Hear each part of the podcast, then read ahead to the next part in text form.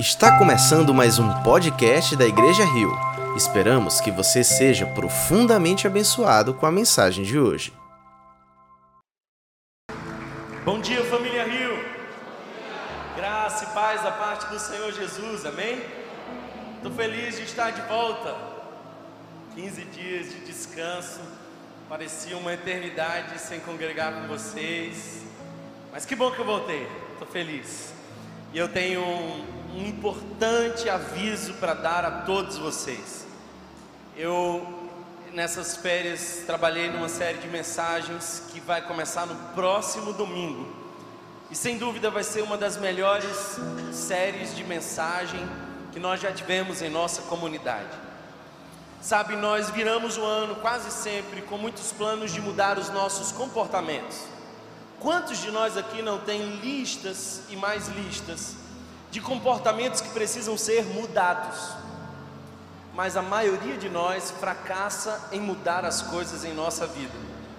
Isso porque nós queremos mudar o comportamento, mas nós não estamos tentando mudar a nossa mentalidade. Os nossos comportamentos são consequência dos nossos sentimentos. Os nossos sentimentos são consequência dos nossos pensamentos.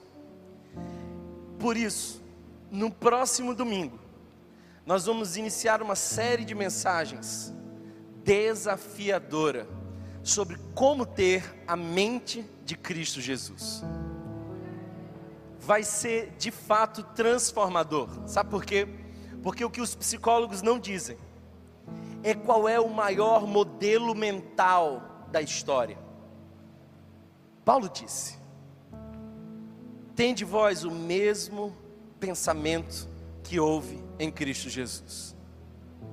Paulo diz em Romanos que nós precisamos ser transformados pela renovação da nossa mente.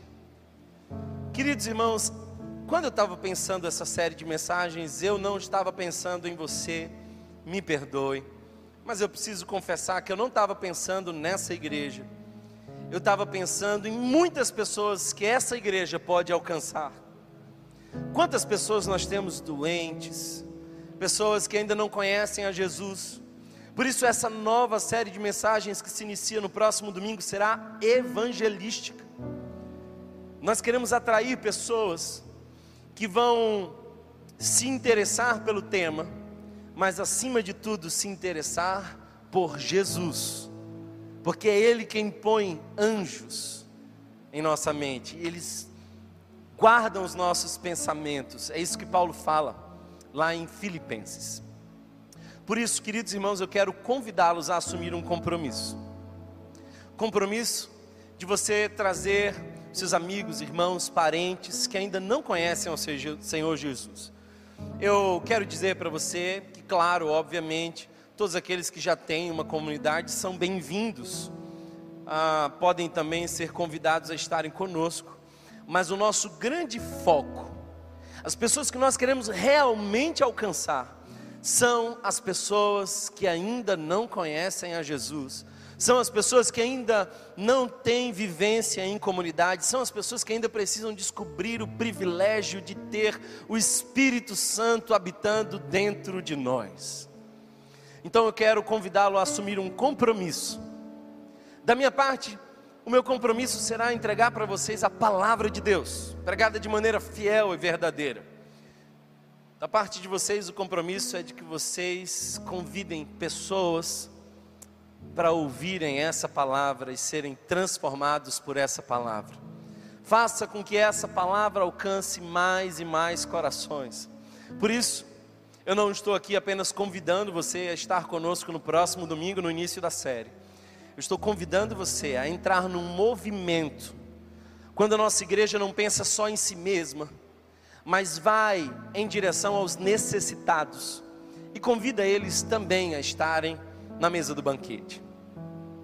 Há uma passagem interessante, eu já preguei sobre isso, onde quatro leprosos que estavam fora de uma cidade que estava passando fome. Essa era uma cidade que estava cercada e passava fome. Uma parte de um jumento era um valor exorbitante.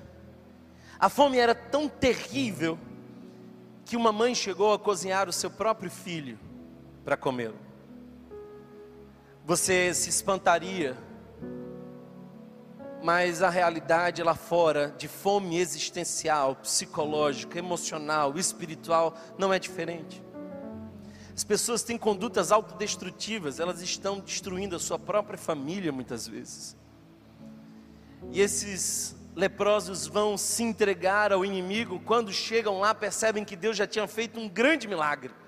E tudo que tinha sobrado ali eram despojos e muita riqueza, comida, banquetes. Os leprosos tinham duas opções: ou eles comem sozinho, ou eles voltam para a cidade. Para buscar mais pessoas. Para também desfrutarem daquilo que Deus está fazendo.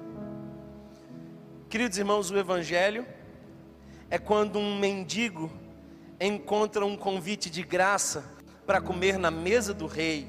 E não se contenta em comer sozinho, traz mais alguém consigo. Eu quero convidar você a se juntar a nós. Nós estamos sonhando em alcançar pessoas que ainda não conhecem a Jesus. Essa tem sido a minha oração e eu tenho orado por isso durante toda a semana passada e quero convidar você a orar comigo durante toda essa semana, preparando a nossa igreja para essa nova série de mensagens. O título dessa, dessa série de mensagens será Repense. Repense. Thomas, de onde veio essa expressão? O profeta diz: Reconsiderai os vossos caminhos, diz o Senhor. Repense. Tem muita gente que precisa repensar como viver em família, repensar as suas decisões de trabalho, repensar como você se coloca emocionalmente diante das pessoas, repensar como você gasta o seu dinheiro. É tempo de repensar. Deus trará o novo dele para nós. E mais ainda, para o novo tempo, Deus quer nos dar uma nova mentalidade. E essa é a mentalidade de Cristo Jesus. Amém. Então eu quero convidar você a ser intencional em trazer irmãos e irmãs que possam ser abençoados pelo banquete que o Senhor tem separado para nós. Com quem, sinceramente, eu posso contar para se juntar a nós nesse esforço? Levante sua mão. Eu não estou vendo todos, mas o Espírito Santo está. Se você levantou sua mão e não vai se somar a nós, isso é uma hipocrisia. Registra aí, Senhor. Alguns levantaram a mão, outros ainda precisam se converter. Ah, queridos irmãos, eu quero chamar aqui um casal muito especial, com uma menina muito especial, que graças a Deus é linda porque puxou a mãe. Então, por favor, Elton, Suzana Giovana, venham aqui acima. Olha só que casal lindo, gente. Que japinha mais linda. Giovana está sendo nesse momento apresentada oficialmente à nossa comunidade. Elton é um querido irmão que não apenas me apoia no ministério, mas também lidera as finanças da nossa comunidade. Suzana tem sido uma grande bênção também para essa igreja. E eu quero partilhar com vocês um texto das Escrituras que me veio ao coração hoje pela manhã. Passo a ler para vocês Lucas, capítulo de número 2, versos 41 em diante, que diz assim: Todos os anos seus pais iam a Jerusalém para a festa da Páscoa. Parece que José e Maria tinham compromisso de ir para o lugar da adoração. Eles não deixavam. Todos os anos eles iam, compromisso. Quando ele completou 12 anos de idade, eles subiram à festa conforme o costume. Terminada a festa, voltando seus pais para casa, o menino Jesus ficou em Jerusalém, sem que eles percebessem. Eu fiquei, eu fiquei confuso com esse texto. Sinceramente, você, mãe, vai concordar comigo que ou Maria e José deixavam Jesus assim muito solto, ou nós prendemos demais os nossos filhos e tentamos protegê-los demais. O fato é que José e Maria voltaram e o menino Jesus ficou. Verso 44 diz: Pensando que ele estava entre os companheiros de viagem, caminharam o dia todo. Então começaram a procurá-lo entre os seus parentes e conhecidos. Não o encontrando, voltaram a Jerusalém para procurá-lo. Depois de três dias, o encontraram no templo. Eu gosto disso. Com 12 anos, Jesus não estava interessado em distrações. Com 12 anos, Jesus estava interessado na presença. Ele estava no templo. Eu penso que isso aqui é o resultado de um investimento. Durante 12 anos, José e Maria iam tanto ao templo e estavam tão fiéis a Deus, que a primeira oportunidade que Jesus teve de ficar sozinho, livre, para onde ele foi? Para o templo. Ele foi para o templo. Olha só, depois de três dias o encontraram no templo, sentado entre os mestres, ouvindo-os e fazendo-lhes perguntas. Todos os que ouviam ficavam maravilhados com o seu entendimento e com as suas respostas. Essa é a palavra que eu quero compartilhar com vocês, porque é a palavra que Deus compartilhou comigo. Tem muita gente por aí, Elton, com medo da geração onde os nossos filhos vão viver. Tem gente por aí, Suzana, dizendo assim: Eu não quero colocar filhos no mundo, porque esse mundo está terrível. Parece que nós, infelizmente, irmãos, estamos preocupados com as perguntas que o mundo faz. E o mundo tem feito terríveis perguntas. Mas eu quero dizer para vocês que a gente não tem que se preocupar com que mundo espera os nossos filhos, mas com que filhos nós vamos impactar o mundo. Jesus está dando respostas não é as perguntas que deveriam ocupar os pais. Nós, como pais, devíamos nos ocupar em ensinar os nossos filhos a darem respostas. Amém? Eu quero profetizar nesse momento, na vida de vocês, que Giovana dará respostas. Ela vai dar respostas à sua geração. Ensine-a no caminho, não o caminho. Ande com ela no caminho, e ela um dia dará respostas. E quando você quiser encontrá-la um dia, encontrará, encontrará no templo. Porque assim como Jesus, ela vai surpreender. É interessante ler esse texto e ver que os doutores da lei ficavam surpresos, ficavam admirados com Jesus. Queridos irmãos, tem gente amedrontada em colocar filhos no mundo. E fazendo as contas. Pergunta para Mamon assim: Meu Deus, será que eu posso ter o segundo filho? Ah, Mamon, me diz aí, porque as contas eu não sei se fecham. A gente não pergunta para Mamon se Deus quer nos dar um filho a mais. Amém, irmãos? Alguém está entendendo isso? Você pode me achar radical, mas filhos são herança do Senhor e não despesa do Senhor. Amém? Filhos enriquecem, não empobrecem. Mude a sua. Aguarde próximo domingo, para a glória do Senhor. Mas deixa eu dizer uma coisa: eles aqui não temem, não temem ter mais filhos, por isso anuncio para vocês que Suzana também está grávida. Ah, vai vir mais um aí em breve. A pandemia foi uma bênção, frutificando os irmãos. Queridos irmãos, dois compromissos são assumidos nessa manhã. Primeiro compromisso desse lindo casal, de conduzir a sua filha no caminho do Senhor. O texto começa dizendo que José e Maria iam frequentemente ao templo. É compromisso. Vocês assumem hoje esse compromisso publicamente de conduzir a filha de vocês ao templo, de maneira que ela possa dar respostas à geração que virá?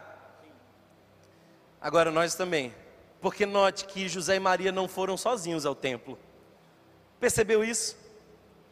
José e Maria achou que Jesus estava com os demais.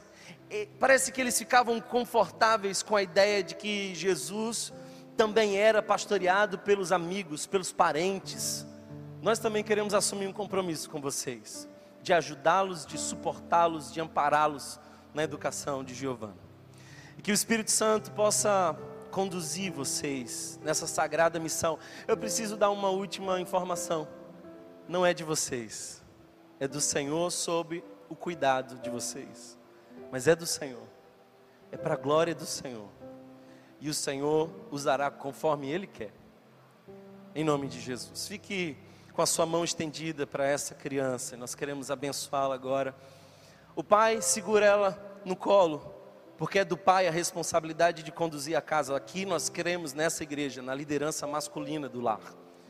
E nós nesse momento abençoamos. Como ministro do Evangelho, eu declaro que Giovana é do Senhor Jesus. E será útil na sua geração para dar respostas ao mundo. Portanto, Senhor, use esse casal que tanto amamos para ensinar essa criança privilégio de estar no templo, na presença, e que ela, Senhor, ainda muito jovem, possa ensinar o Evangelho e confundir aqueles que ainda não te conhecem. Que assim seja. Como ministro do Evangelho, eu abençoo Giovana Martins Dourado, para a honra e glória do Senhor Jesus. E toda igreja diz: Amém. Deus abençoe vocês. Salva de palmas para esse casal. Amém. Vamos louvar ao Senhor com mais uma canção.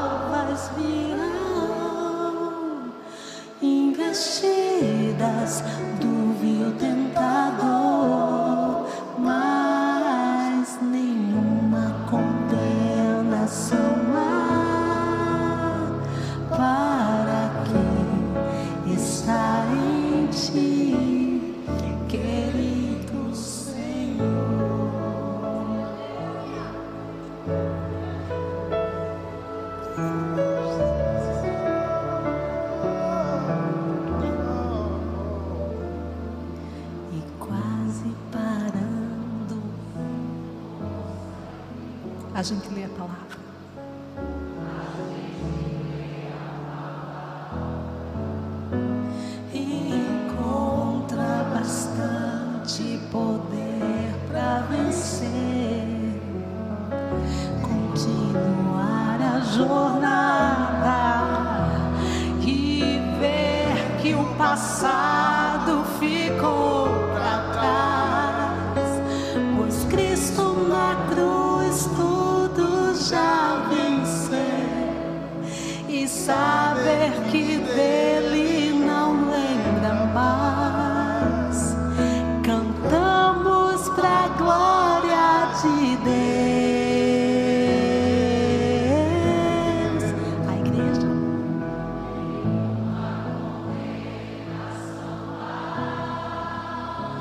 Diga isso. Está em ti, Jesus, cuja vida coberta. Declare essa verdade. Essa é a palavra de Deus. Está em Romanos, mas também está no nosso coração.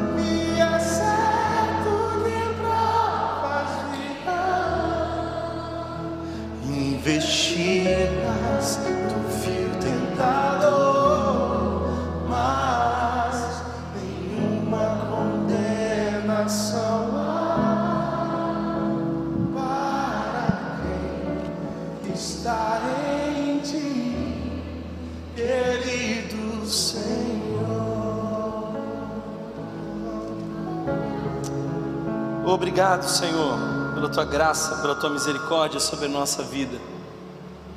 Obrigado porque teu Espírito Santo está entre nós. Obrigado, Senhor, porque nós podemos crer que tu nos trouxeste aqui com um propósito e queremos ouvir a tua voz. Fala conosco. Que hoje, Senhor, sejamos impactados por aquilo que tu tens para nós. Apesar de limitado e tão pequeno, usa-me que se encontre em nosso coração endereço para a tua palavra. Que sejamos como um terreno fértil onde a semente poderosa do Evangelho frutifica cem por um. Que hoje, Senhor, sejamos perdoados daquilo que fomos, corrigidos daquilo que somos e dirigidos àquilo que um dia seremos, para glorificar o Teu nome. Que assim seja, em nome de Jesus. Amém. Amém. Queridos irmãos, quero convidá-los a uma leitura. Passo a ler para vocês Gênesis, capítulo de número 22. Abra sua Bíblia em Gênesis, capítulo de número 22.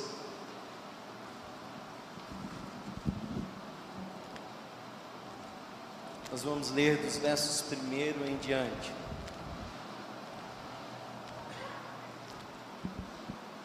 Até o verso 19, Gênesis capítulo de número 22.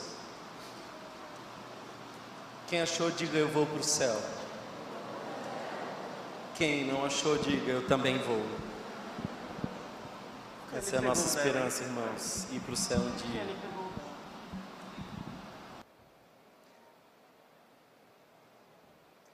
A maioria das pessoas passam a vida tentando concretizar os seus projetos realizar os seus desejos mais íntimos. Nisso, elas se empenham, por isso, elas se sacrificam. E quem de nós aqui não pode dizer que se sacrifica por algo? Todos nós temos projetos pelos quais nós nos sacrificamos. E se você não tem um projeto que merece o seu sacrifício, a sua vida é sinceramente muito pobre. Mas eu tenho percebido, irmãos, que muitas vezes aquilo que é um sonho vira uma idolatria. E aquilo que nós pedimos a Deus um dia, quando Ele realiza, pode nos roubar de Deus. Eu já ao longo desses muitos anos no ministério pastoral vi orações respondidas que afastaram as pessoas da presença do Senhor. Quantas irmãs fervorosas diziam: Senhor, me dá um casamento, mas agora que ela está casada, ela não precisa mais de Deus, logo ela se distancia. Quantas vezes nós passamos a amar muito mais as coisas que Deus nos dá do que o próprio Deus. E essa é uma tendência, é uma inclinação do nosso coração em pecado. Cabe a todos nós avaliarmos o nosso coração e verificar se nós amamos a Deus sobre todas as coisas. Porque esse é o mandamento: ame de todo o coração, de todo o entendimento. Mais uma vez, a mente. A gente precisa amar ao Senhor com a nossa mente. Sonhos viram ídolos. Aquele que um dia sonhou com a sua profissão, pode pegar da sua profissão a sua identidade e dali virar um ídolo. E sabe, essas pessoas nunca se satisfazem. Porque sempre que você eleva alguma coisa a um status de divindade, você estabelece um ídolo. E ídolos, escutem isso, nunca satisfazem. Você nunca vai encontrar alguém num ciclo de idolatria e ao mesmo tempo satisfeito. Ídolos não se satisfazem. Ídolos adoecem, ídolos pervertem o nosso coração. Por isso, Romanos capítulo 1 parece ser uma contradição, mas não é. Paulo está dizendo que Deus estava castigando alguns. E olha só o castigo de Deus, o pior castigo de Deus. Novo Testamento, qual é, Thomas, o grande castigo de Deus para aqueles que se recusam a adorar a Deus? Sabe qual é o grande castigo? Já entre nós, Deus os entregou às suas paixões. Mas como assim, Thomas? O indivíduo se lança nas suas paixões, Deus dá dois passos para trás, permite que isso aconteça e você acha que isso é castigo? Com toda certeza. Porque o próprio texto de Romanos diz que em vez de adorar o Criador, passaram a adorar a criatura. Portanto, quando nós estamos em idolatria, nós estamos nos distanciando de Deus. Dito isso, eu quero ler com vocês uma passagem muito conhecida, mas tão profunda que creio eu vai se renovar em nosso coração. Olhe comigo o texto que diz assim: Passando algum tempo, Deus pôs Abraão à prova, dizendo-lhe: Abraão, ele respondeu: Eis-me aqui. Então disse Deus: Tome seu filho, seu único filho, Isaac, a quem você ama. Escuta bem, Deus sabe o que você ama. Deus sabe o que você tem. Deus está dizendo aqui: o seu único filho, a quem você ama, e vá para a região de Moriá, sacrifique-o ali como holocausto, num dos montes que lhe indicarei, na manhã seguinte. Essa palavra me, me choca, porque imagina você ouvir uma ordem absurda essa é uma das ordens mais loucas que nós temos registro nas Escrituras. O filho da promessa, tão esperado durante 100 anos, agora é aquele que deve ser sacrificado. Quanto tempo você pediria de confirmação ao Senhor? Quantas provas você faria dessa palavra de Deus? Abraão parece que ouviu claramente não titubeou, e o texto diz na manhã seguinte. Em algumas versões diz que foi bem cedo. Por que bem cedo, Thomas? Porque eu acho que ele não queria ser visto ao sair. Minhas conjecturas, está lá em Thomas capítulo 4, verso 8. Cadê a mulher de Abraão aqui? Essa é uma passagem que não menciona a mulher de Abraão, porque imagina você ter que explicar para sua esposa que vai sacrificar o filho dela, porque ontem à noite você ouviu uma voz. Era Abraão que seria sacrificado, se ele contasse para sua esposa. As irmãs podem dizer amém? Abraão levantou-se e preparou o seu jumento, levou consigo dois dos seus servos e Isaque, seu filho. Depois de cortar lenha para o holocausto, partiu em direção ao lugar que Deus lhe havia indicado. Abraão já estava já estava expert nisso, porque Deus nunca deu mapa, nunca deu endereços. Deus sempre diz assim: Eu vou lhe mostrar. Quando? Ah, enquanto a gente caminha, eu te mostro. Sempre foi assim, Abraão não se surpreende com essa coisa de eu te mostrarei. No terceiro dia de viagem, é longe. Como foi essa viagem? Como seria se você estivesse fazendo essa viagem? Três dias, sabendo que ia ser feito. três dias. Só para você saber, Moriá é uma daquelas regiões que depois passou a se chamar Jerusalém. E uma dessas montanhas também foi uma das montanhas onde o nosso Senhor Jesus foi sacrificado.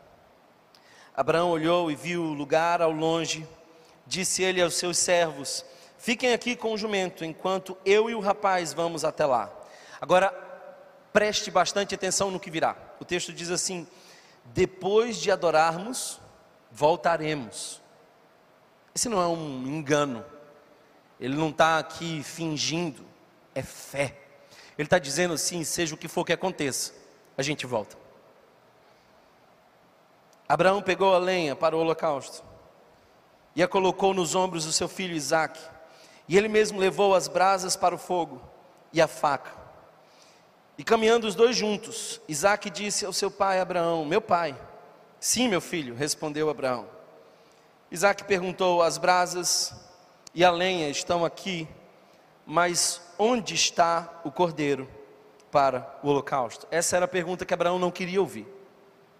E deixe-me dizer uma coisa para você: Isaac não era tão criança assim, porque ele ajuda a carregar a lenha. Os estudiosos acham que ele poderia ser adolescente, ele já tinha talvez até força suficiente para resistir a Abraão, se fosse o caso, mas não faz. Ele só pergunta onde é que está o cordeiro, porque eu já vi essa cena, pai, diversas vezes, e sempre que tem lenha, que tem brasa, sempre que tem cutelo, tem cordeiro. Eu não estou vendo o cordeiro. Verso 8 diz: Respondeu Abraão: Deus mesmo há de prover o cordeiro para o holocausto, meu filho. E os dois continuaram a caminhar juntos. Como foi essa caminhada? Silêncio, tensão, angústia. Como estava o coração de um pai caminhando para sacrificar o seu filho? Verso 9 diz: Quando chegaram ao lugar que Deus lhe havia indicado, Abraão construiu um altar e sobre ele arrumou a lenha. Esse não era um assassinato, lembre, era um ato de adoração. Como seria isso? Primeiro, o cutelo no pescoço faria com que todo o sangue de Isaac saísse. Depois, o corpo de Isaac seria queimado, e queimado por completo, enquanto Abraão veria aquela fumaça subindo como um ato de adoração ao Senhor. Quando chegaram ao lugar que Deus lhe havia indicado, Abraão construiu um altar e sobre ele arrumou a lenha, amarrou o seu filho Isaac e o colocou sobre o altar. Qualquer dia desse eu falo sobre ah, os temores de Isaac porque esse foi um trauma. Imagina quão traumático foi para Isaac passar por isso. O pai, o, o amarrando, ele já tinha entendido tudo, não resiste. Verso 10 diz: Então estendeu a mão e pegou a faca para sacrificar seu filho. Você consegue imaginar essa cena? Mas o anjo do Senhor o chamou do céu: Abraão, Abraão. Eis-me aqui, respondeu ele. Essa foi a primeira das falas de Abraão no capítulo. Abraão parece que sempre responde assim: Eis-me aqui. Não toque no rapaz, disse o anjo. Não lhe faça nada. Agora sei que você teme a Deus, porque não me negou o seu filho, o seu único filho. Abraão ergueu os olhos e viu um carneiro preso pelos chifres num arbusto.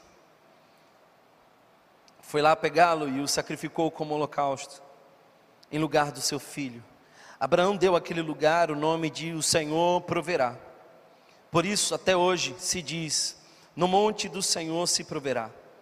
Pela segunda vez, o anjo do Senhor chamou do céu a Abraão e disse: Juro por mim mesmo, declara o Senhor, que por ter feito o que fez, não me negar do seu filho, seu único filho. Esteja certo de que eu o abençoarei e farei seus descendentes tão numerosos como as estrelas do céu e como a areia da praia do mar. Sua descendência conquistará as cidades dos que lhes forem inimigos, e por meio dela todos os povos da terra serão abençoados, porque você me obedeceu.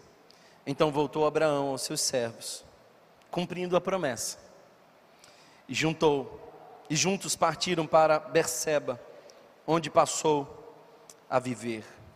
Palavra do Senhor. Moriá. Esse lugar onde Deus provê. Mas sinceramente, essa era uma grande aula. E o texto começa dizendo que Deus pretendia provar Abraão. Nós sabemos, mas Abraão não lia o texto de Abraão. Abraão não sabia que era uma prova, que era uma grande prova de Deus. Mas Abraão sabia que Deus era aquele que podia prover. Queridos irmãos, Abraão tem dois chamados em sua trajetória. O primeiro desses chamados é no capítulo 12.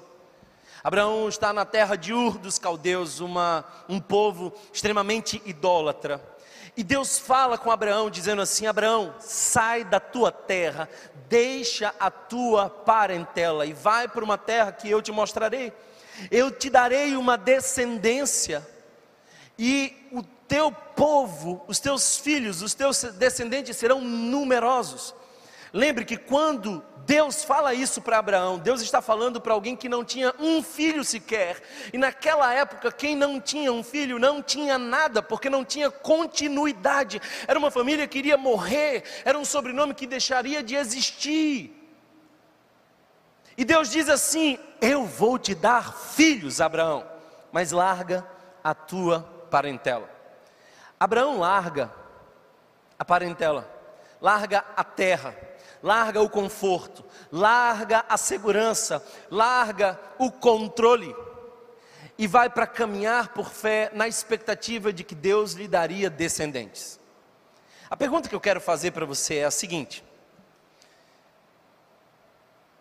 Abraão deixou sua parentela e sua segurança por Deus ou pela expectativa de um filho?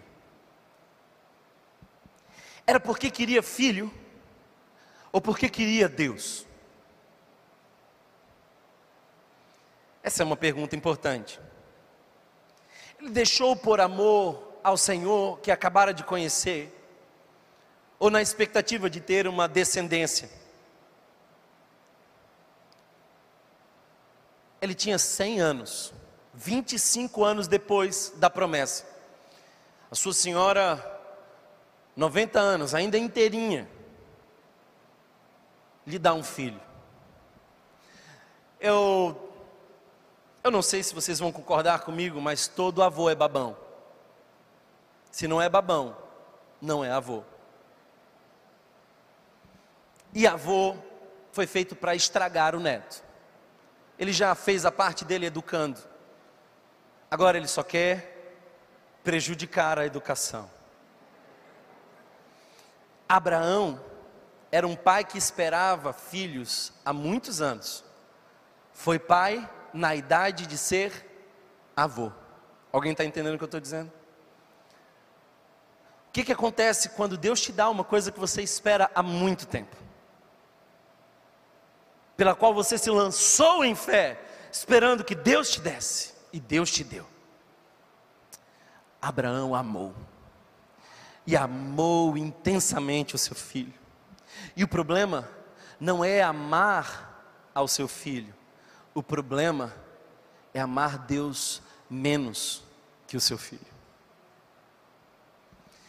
Deus estava de longe vendo o amor de Abraão e dizendo: Abraão, é muito lindo esse amor, mas eu quero saber até onde vai o seu amor por mim.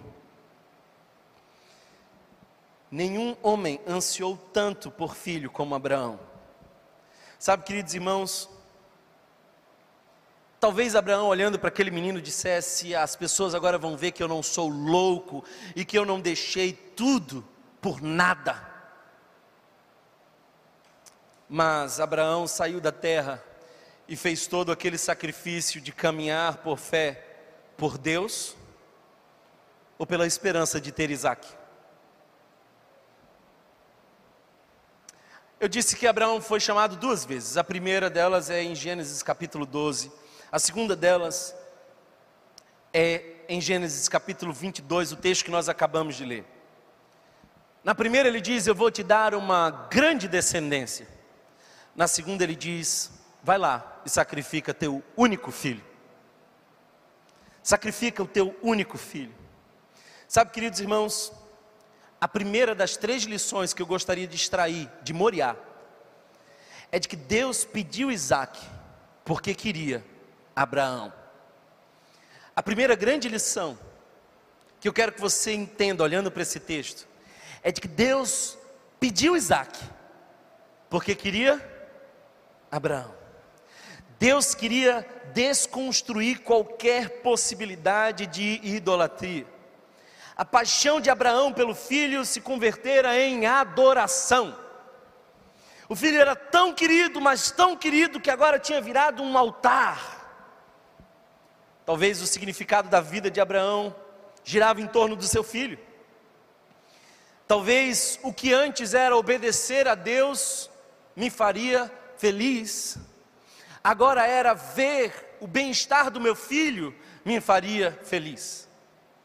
E Deus não divide a sua glória com ninguém. Se tem uma característica que pouca gente sabe sobre Deus, é de que Deus é ciumento. E não sou eu que estou dizendo isso, os próprios mandamentos, na introdução, quando Moisés recebe, diz: Porque sou eu um Deus zeloso, ciumento. Deus não quer dividir atenções, Ele quer ser o primeiro. Eu não sei se você sabe o significado de você amar o seu filho mais do que amar a Deus. Mas eu, como psicólogo, vejo isso constantemente. Famílias disfuncionais começam a partir daí. Pais que agarram seus filhos e tentam protegê-los de tudo. Pais que abdicam da sua própria vida em prol do seu filho. Esses dias, ah, vocês bem sabem, eu tenho uma filha de dois meses. E quando ela tinha uns 40 dias, eu cheguei em casa, minha esposa não estava, mas a minha filha estava. Eu olhei para um lado, olhei para o outro, falei assim: cadê minha esposa? Aí a pessoa que nos ajuda lá disse assim: não, ela saiu para dar uma corrida. Eu falei: como assim? Deixou a nossa filha? Volta ela 15 minutos depois de ter saído, suada, feliz. Aí eu falei assim: tu foi para onde? Ela falou assim: eu fui cuidar um pouquinho de mim. Eu falei: olha, que enxerida. Eu lembro de uma mãe que eu atendi num consultório, que tinha abdicado de tudo.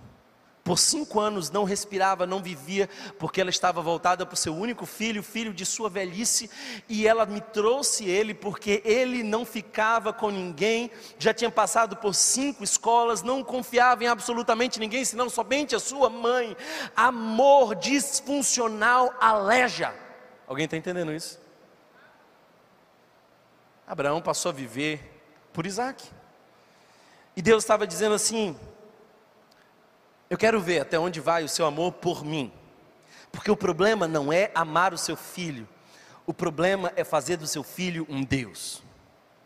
Ah, Thomas, eu não faço do meu filho um Deus. Na verdade, eu até passo pouco tempo com meu filho, porque eu estou trabalhando muito. Hum, você está trabalhando tanto que você não consegue ficar com a sua família, nem sequer vir à igreja. Ah, o seu filho é o trabalho. Talvez o seu Isaac seja a beleza. O seu Isaac é tanto a beleza que você é capaz de passar três horas por dia na academia, mas não é capaz de investir três minutos na escritura. Alguém está entendendo essa palavra? O seu Isaac é a sua beleza.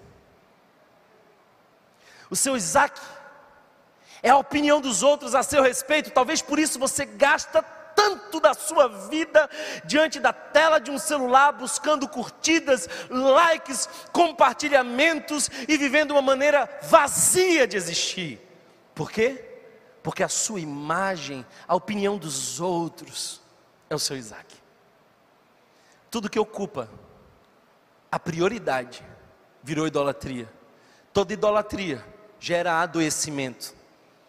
E Deus veio hoje, nessa manhã, corrigir as prioridades da sua vida. O que significa um primogênito? Um estudioso das escrituras e também da cultura judaica escreveu um livro chamado A Morte do Filho Amado. E nesse livro ele explica que as culturas antigas não eram individualistas.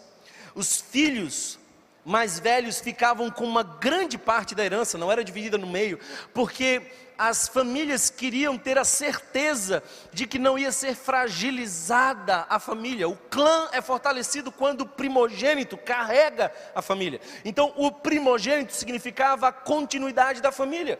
Primogênito e família são inseparáveis. Sabe, queridos irmãos, na antiguidade a esperança e os sonhos do pai de família repousavam no primogênito. Deus estava pedindo o primogênito, era como pedir a um cirurgião que sacrificasse as suas mãos, como pedir a um pregador que lhe entregasse definitivamente a voz. Não era fácil.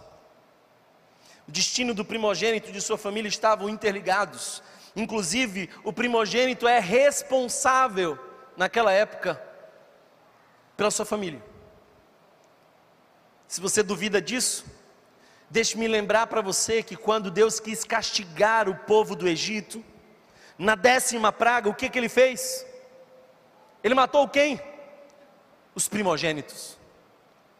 Deus querendo castigar a nação e cada família levou os primogênitos, levou a descendência primeira, levou a continuidade da família, o peso de Deus caiu pelo primogênito. Sabe, irmãos, Deus pediu Isaac, porque queria Abraão. Hoje eu queria que você ouvisse a voz de Deus, porque Deus está pedindo para você aquilo que você mais valoriza. Então, mas eu não sei o que, é que eu mais valorizo. Escute bem: o que você mais valoriza é aquilo em que você investe tempo, dinheiro e atenção. A sua carteira fala do seu coração. Há um sintoma que nós precisamos tratar, porque que a nossa igreja fecha seis meses no vermelho. Não é falta de recurso, é falta de prioridade. Talvez você ache um absurdo que um rei venha a sacrificar os seus filhos ao deus Moloque. Mas deixe-me dizer uma coisa para você: nós estamos sacrificando os nossos filhos por conta do Deus trabalho. Deus não pediu um assassinato, Deus pediu uma oferta queimada. Em outras palavras, Deus estava dizendo assim: Eu quero que você me adore acima de tudo. Thomas, se eu pedir de você um ministério, se eu arrancar isso das suas mãos, você continua me adorando? Sua piedade se mantém a mesma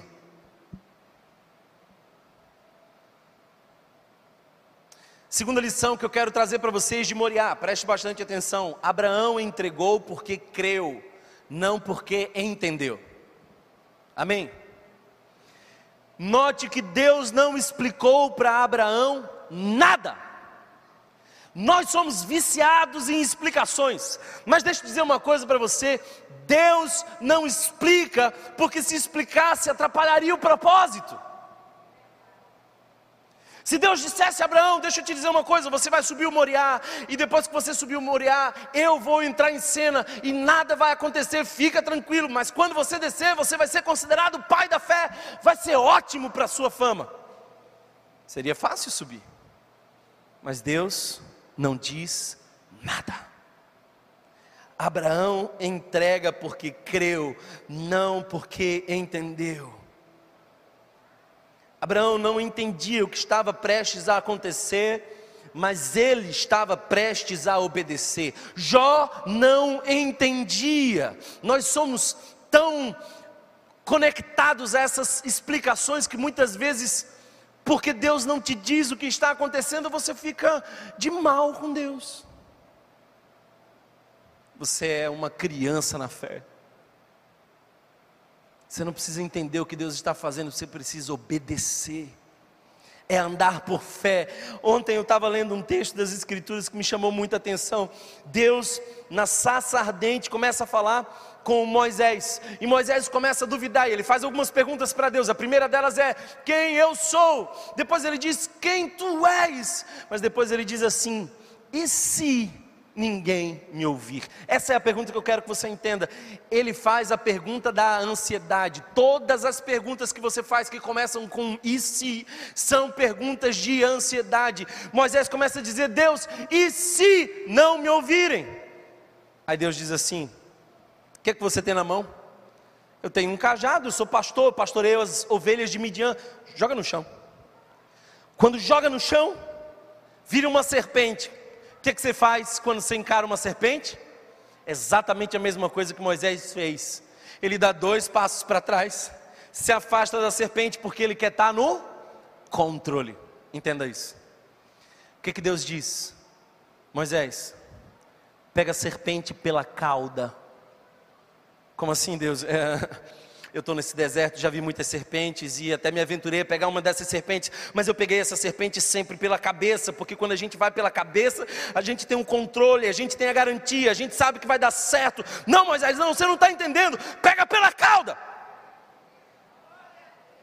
Porque se você pega pela cauda, você não está no domínio das coisas, você tem que confiar. É um passo de fé, Moisés.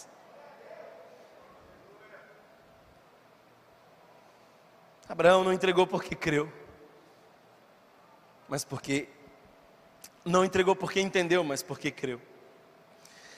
Thomas, por que, você está dizendo que ele creu? Porque ele fala assim: nós voltaremos. Ele não subiu, como muitos aqui sobem, com pensamento positivo. A gente fica estupidamente tentando criar esses pensamentos positivos. Não vai dar, não vai, não vai dar nada errado, vai tudo ficar bem, ah, as coisas vão acontecer. Já, você já se convenceu alguma vez desse pensamento positivo? Sinceramente, eu não. Abraão não subiu positivamente, eu vou errar a faca e. não, não, ele não subiu com pensamento positivo, ele subiu crendo. Ele olha e diz: Deus proverá não é uma psicologia barata, é fé. Thomas, o que é, que é fé? Fé é você dar o passo sem ver o chão. Você quer ver um exercício de fé que todos nós fazemos aqui? É quando a gente vai entrar no shopping e não tem ninguém abrindo as portas, como a gente faz aqui na integração, mas a gente segue confiante, vai andando, a gente vê que a porta está fechada, ainda assim a gente vai tranquilo, a gente segue até que o sensor formado por um homem estúpido, abre e a gente passa confiante. A gente confia em algo que um homem limitado fez, mas a gente tem tanta dificuldade em confiar naquele que fez o mundo com o poder de Sua palavra. Então, quando Deus falar com você, creia.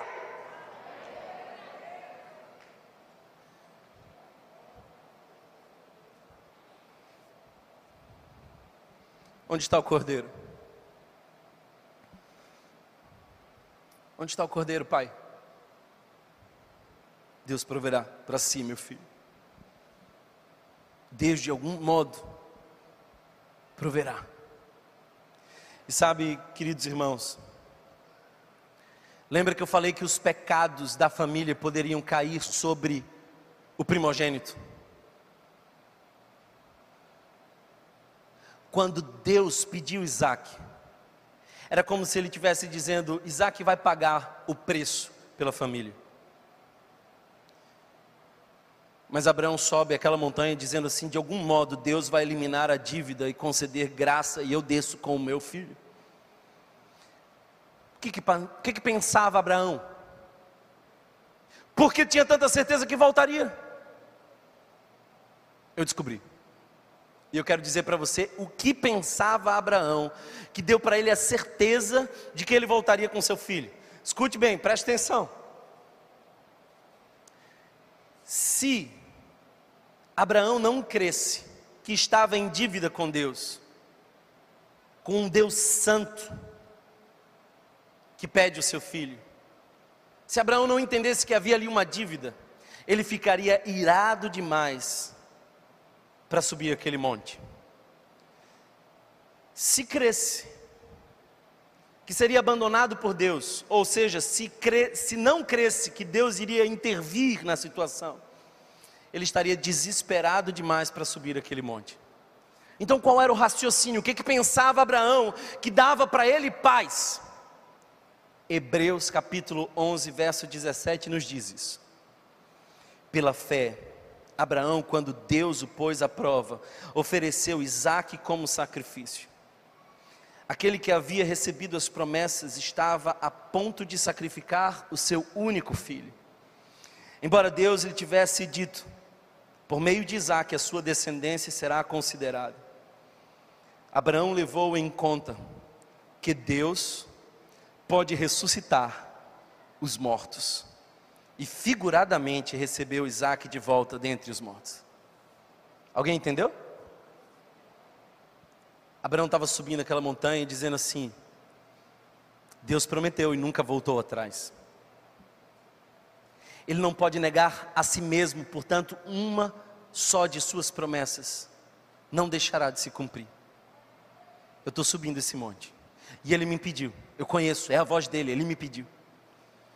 Aí então Abraão começava a pensar assim: eu vou descer o cutelo e vai ser difícil, a faca vai entrar no pescoço.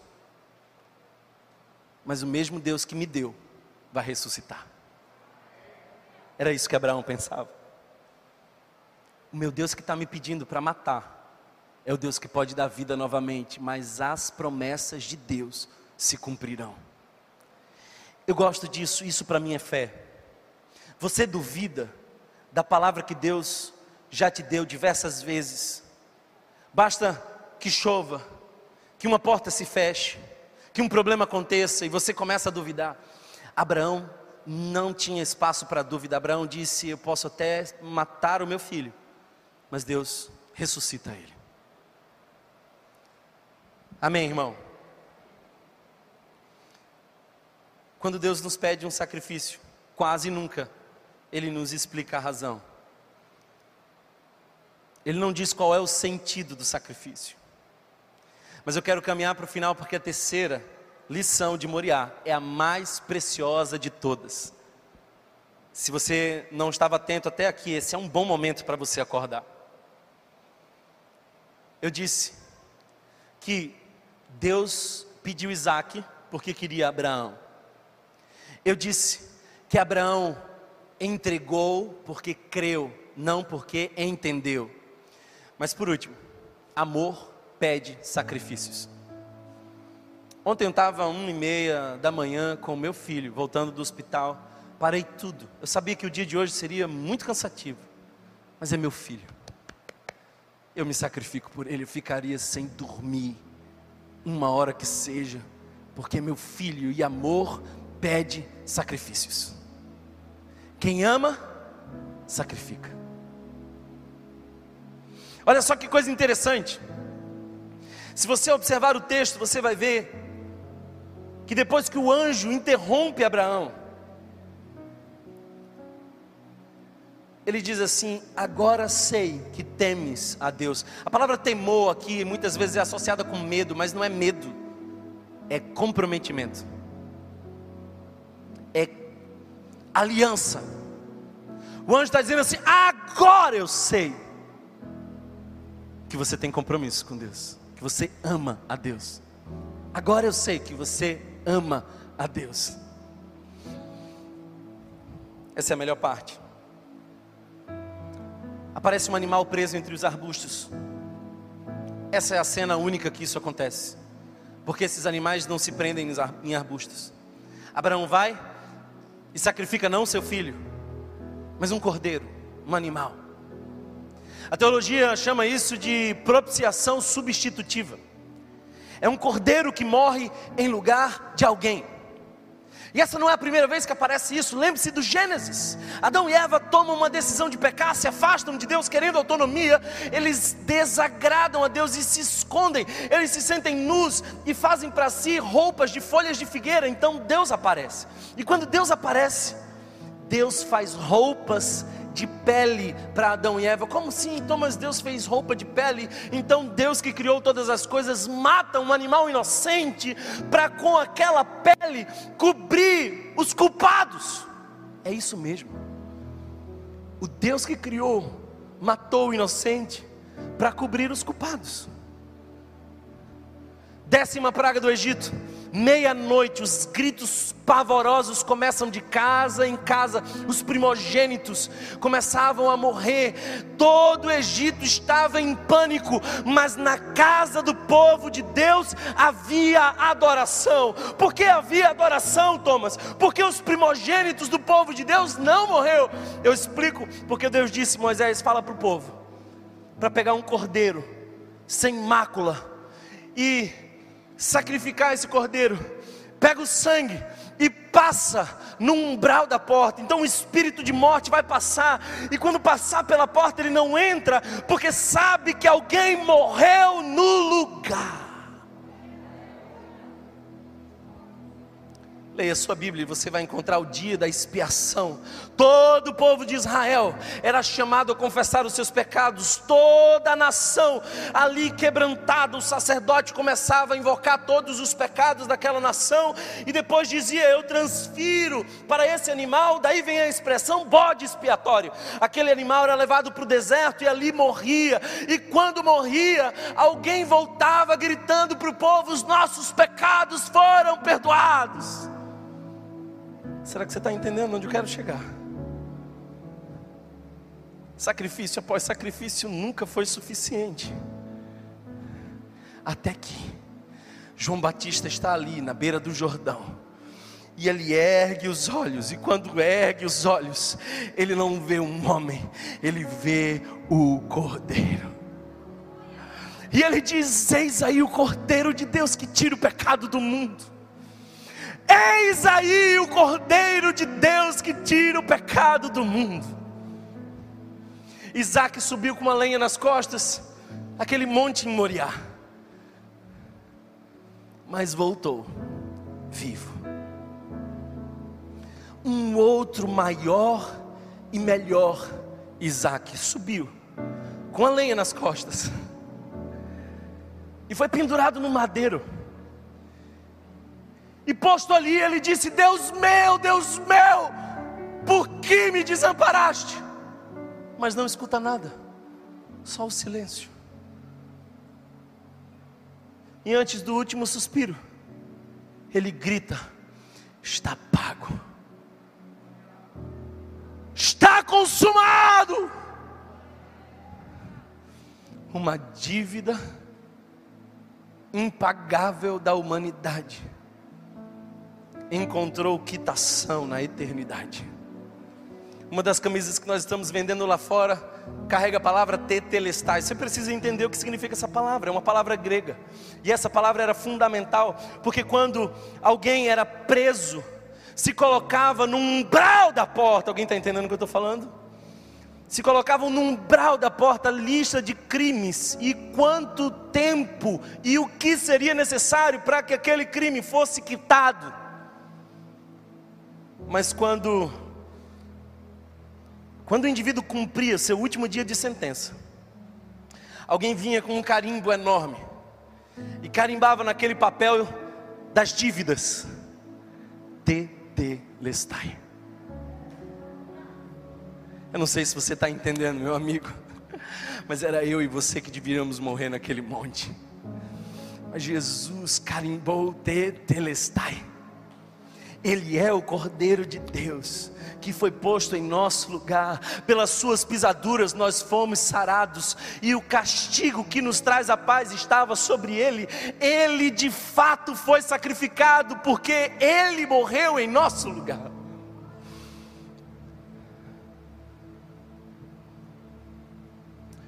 Abraão não sabia o que estava dizendo mas ele acertou no que disse: Deus proverá para si o cordeiro. Lembra de Adão e Eva que foram cobertos com a pele? Lembra? Talvez seja essa a razão pela qual Paulo diz que nós fomos vestidos da graça.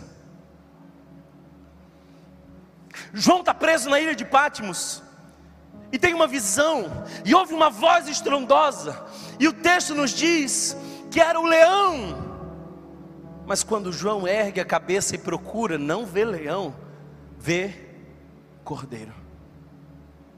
Por quê? Porque foi por mim, foi por você. Os anjos não foram alvos do sacrifício, por isso viam leão. Nós fomos os beneficiários do sacrifício, por isso a gente vê o cordeiro.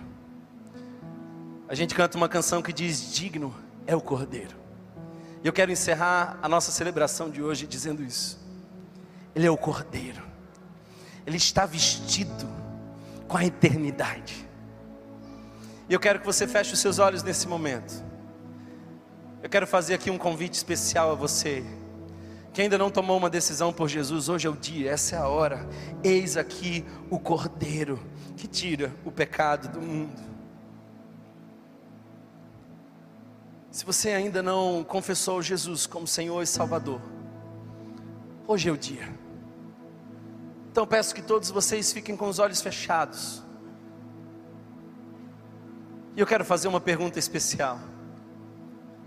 Alguém que entendeu a mensagem? Alguém que diz: Eu sabia, eu sabia que alguém pagou o preço por mim, mas eu não sabia que era Jesus. E eu quero me entregar a Ele, eu quero confessar o Seu nome, eu quero estender o seu sangue sobre a minha vida hoje. Se você é uma dessas pessoas, eis aqui o Cordeiro de Deus que tira o pecado do mundo. Ele é o nosso Isaac, que de fato foi sacrificado por nós. E você não precisa entender os detalhes da salvação, basta que você creia, porque a palavra de Deus diz que aquele que confessar com a sua boca será salvo. E eu hoje estou te chamando para receber a vida eterna em Cristo Jesus, eu estou te chamando para receber a salvação em Cristo Jesus. Então, se você está distante do Evangelho, ou se você ainda não se rendeu ao nome de Jesus, hoje é o dia, essa é a hora de você confessar que recebe o sangue do Cordeiro sobre si e não há necessidade nenhuma de sua morte, porque alguém morreu em seu lugar. O Espírito Santo é quem carimba em nossa alma, está pago, está consumado com sangue. Ele escreve embaixo dessa lista de pecados: está perdoado. Por isso eu peço a você que não tomou ainda essa decisão, hoje é o dia. Hoje é o dia. Se você é uma dessas pessoas, eu quero que você erga muito bem a sua mão enquanto todos estão com olhos fechados. Eu quero que você demonstre por fé que você crê no Senhor Jesus. Se você está voltando para Jesus, ou se você está tomando uma decisão por Ele. Ergue agora uma de suas mãos. Pode baixar aqui na frente, eu já vi você. Lá atrás, algumas mãos levantadas, glória a Deus, pode baixar sua mão. Aqui no meio também, glória a Deus, pode baixar sua mão. Eu vejo você. Mais alguém aqui hoje que confessa o Senhor Jesus. Ainda dá tempo, ergue uma de suas mãos e recebe hoje o perdão e a vida eterna em Cristo. Eis aí o Cordeiro de Deus que tira o pecado do mundo.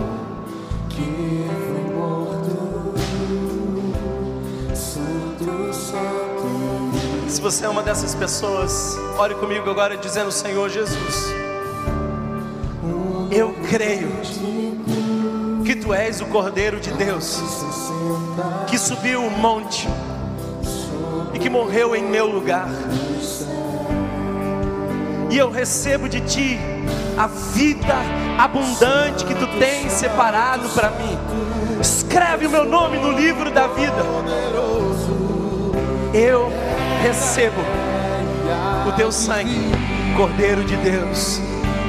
Aleluia. Se você foi abençoado por essa mensagem, compartilhe com alguém, para que de pessoa em pessoa alcancemos a cidade inteira.